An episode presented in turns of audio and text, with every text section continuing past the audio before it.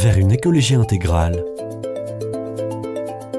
Une émission proposée par Didier Prudon et Alexandre Ribéron. Chers Didier, chers auditeurs, bonjour. Bonjour à tous. Alors aujourd'hui, nous avons le plaisir de recevoir Sandrine Garcia, qui est consultante environnementale. Bonjour Sandrine. Bonjour. Et qui va nous parler justement de son métier de consultante environnementale, en quoi cela consiste.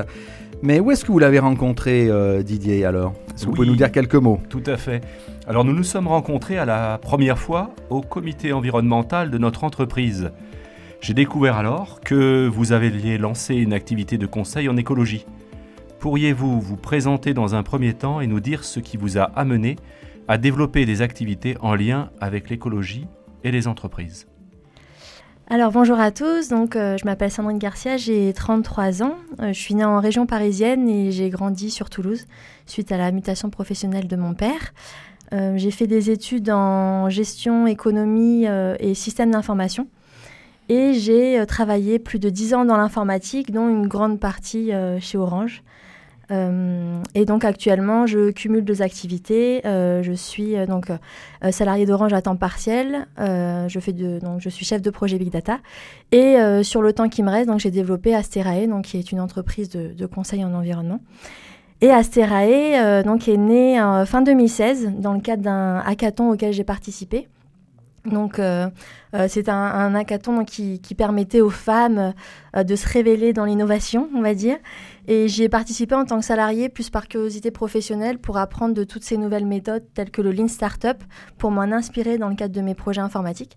Et j'y ai déposé une idée un peu par hasard, euh, qui était de développer un coach virtuel éco-responsable.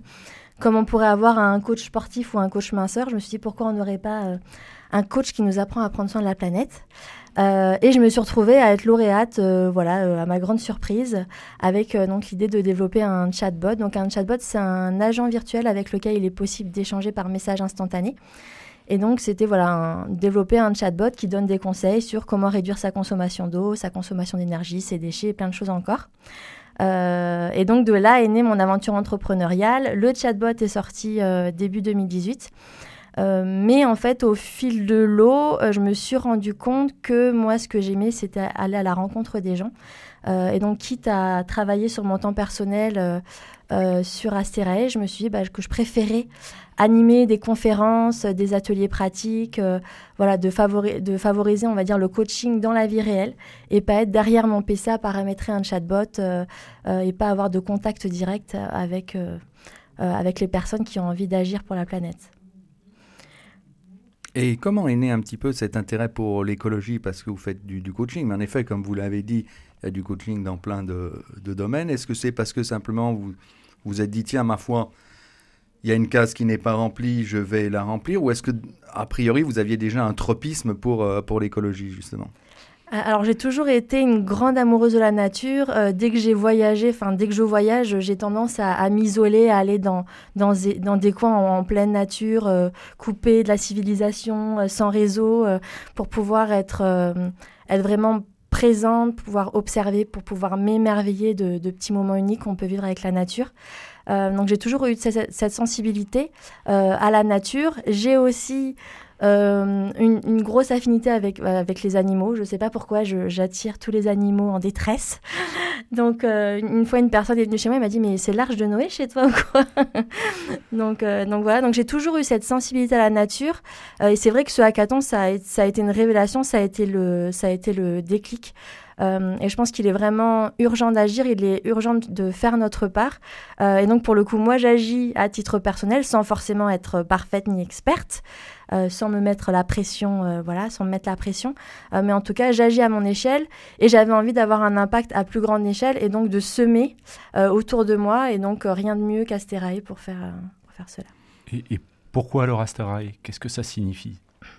Alors initialement, ma marque, donc c'était My Green Coach. Donc il y a certaines personnes qui m'ont connue avec cette marque. Euh, donc c'était c'était un peu la facilité. Hein. Mon, coach éco-responsable euh, à l'anglaise. Euh, et finalement, on m'a dit, tu sais, Sandrine, c'est une marque un peu faible, un peu trop descriptive, donc il faudrait que tu en trouves une nouvelle. donc de là à, commencer, on va dire.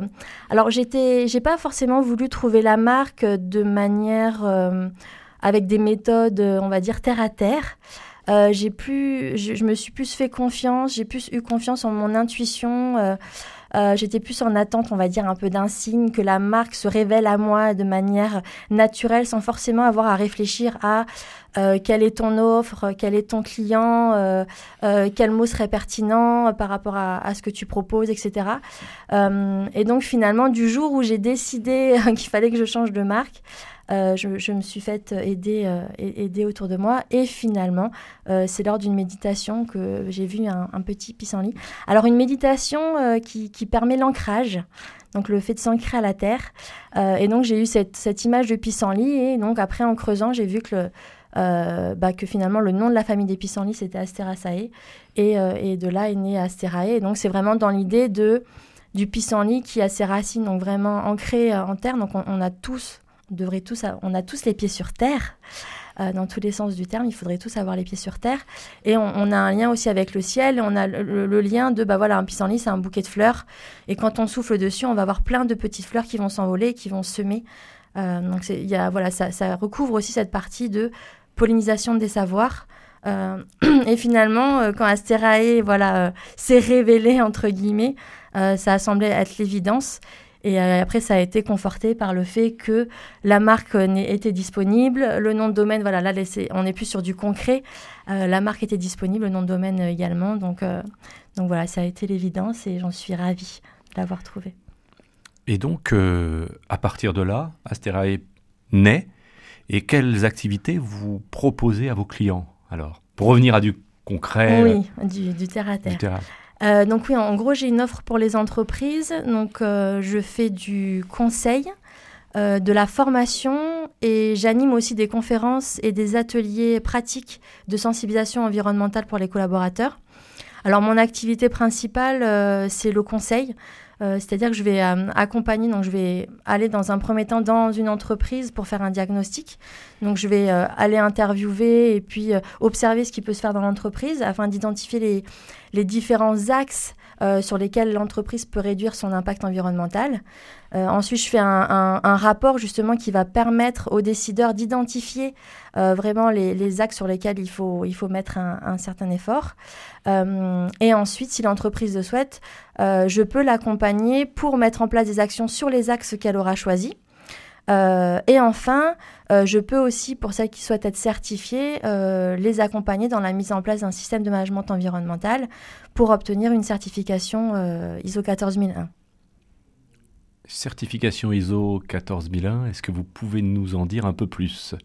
Sur ce que c'est pour nos auditeurs Oui, alors en fait, euh, il y, a plusieurs normes qui existent. Euh, la norme ISO 14001, c'est celle qui est dédiée vraiment à l'environnement.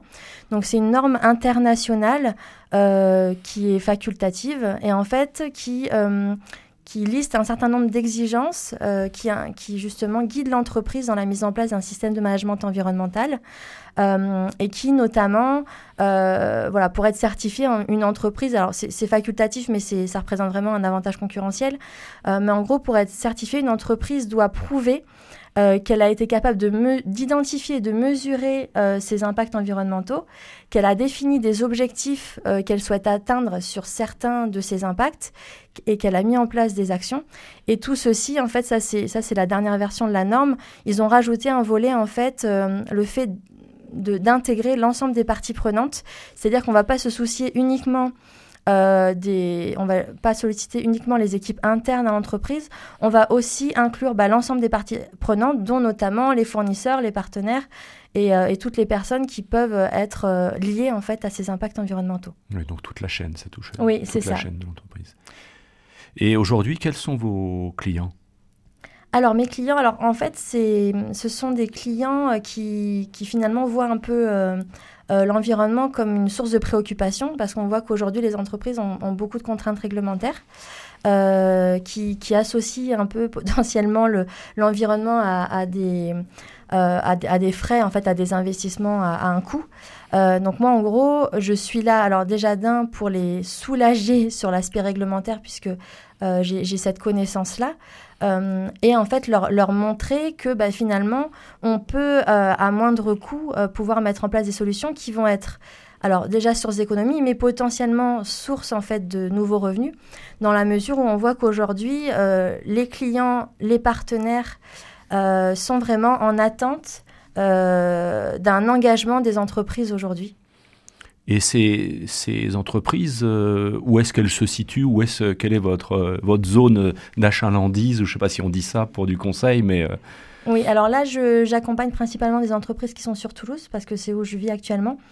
Euh, là, j'ai pour projet d'ici quelques semaines de déménager près de Perpignan, en bord de mer. Euh, donc c'est voilà, j'écoute, euh, on va dire, je n'écoute plus ma raison, j'écoute mon cœur et, je croise les doigts pour justement avoir de nouveaux clients près de Perpignan, enfin dans les Pyrénées-Orientales, sachant que je ne lâcherai pas non plus mes partenaires et clients actuels que j'ai sur Toulouse. Très bien. Bah, écoutez, c'est une très belle expérience, en tout cas une très belle aventure qui, qui débute, puis ça nous permet aussi de de découvrir un, nouveau métier. Parce que je pense qu'il y a quelques années, euh, consultante environnementale, euh, ça, n'existait pas. Donc je crois que cette belle aventure illustre aussi quelque chose euh, que je trouve important, c'est la créativité, parce que vous avez créé en fin de compte un métier qui, n'existait pas. Vous êtes parti, et on, l'a bien vu à travers eh bien, à la fois ce que vous aimiez, c'est-à-dire un petit peu l'écologie sens large. Et puis, euh, vous êtes lancé ce défi de faire cet euh, hackathon. C'est quoi Alors, c'est quoi l'hackathon? Un hackathon, en fait, c'est un, événement un peu bah, autour de l'idéation, c'est-à-dire qu'on va regrouper bah, différentes personnes qui ne se connaissent pas forcément, qui ont des profils différents et qui vont euh, pendant plusieurs heures ou plusieurs jours travailler sur une idée qu'une personne aura, aurait apportée et donc se poser la question en utilisant justement euh, plein, de nouvelles méthodes de bah, quel modèle économique, quel est notre cible client, euh, comment on va gagner de l'argent. voilà, donc c'est vraiment le principe de on part d'une idée et on essaie d'en faire un projet grâce à l'intelligence collective. C'est ainsi que de l'idée est née Asterae. Oui. et de quoi à retrouver sur www.asterae.com.